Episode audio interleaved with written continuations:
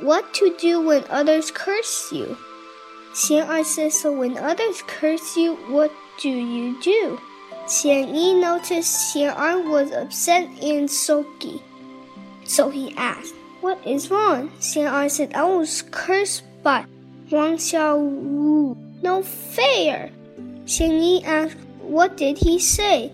Xian Er replied, He called me names, stating that I have broom like eyebrows and moonbeam like eyes.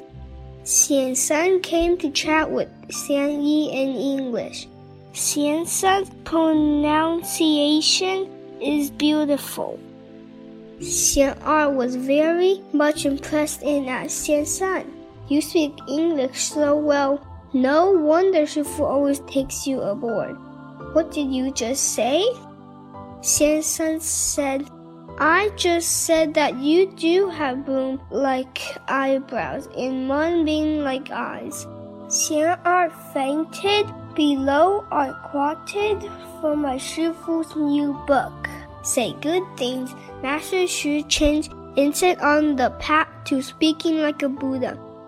Only when you receive it can a curse truly hurt you. If somebody curses you in a language that is foreign to you, what you hear is nothing but some sound that can make you angry.